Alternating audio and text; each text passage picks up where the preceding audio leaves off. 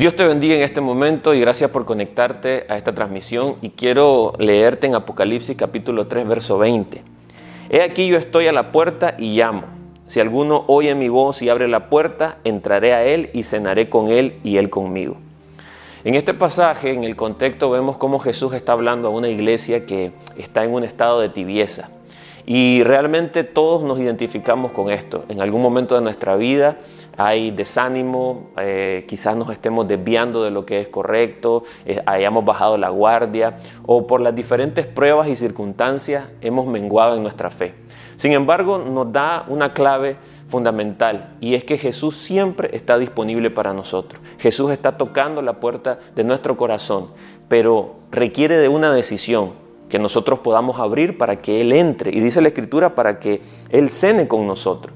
Y eso representa la comunión, representa un momento de intimidad con Él, que puede cambiarlo absolutamente todo. Entonces el mensaje para hoy, para mi vida y para tu vida es, no importa lo que estés pasando hoy, quizás has atravesado un camino difícil, quizás hoy te sentís sin rumbo, Recordad que el Señor siempre está a la puerta y Él está llamando.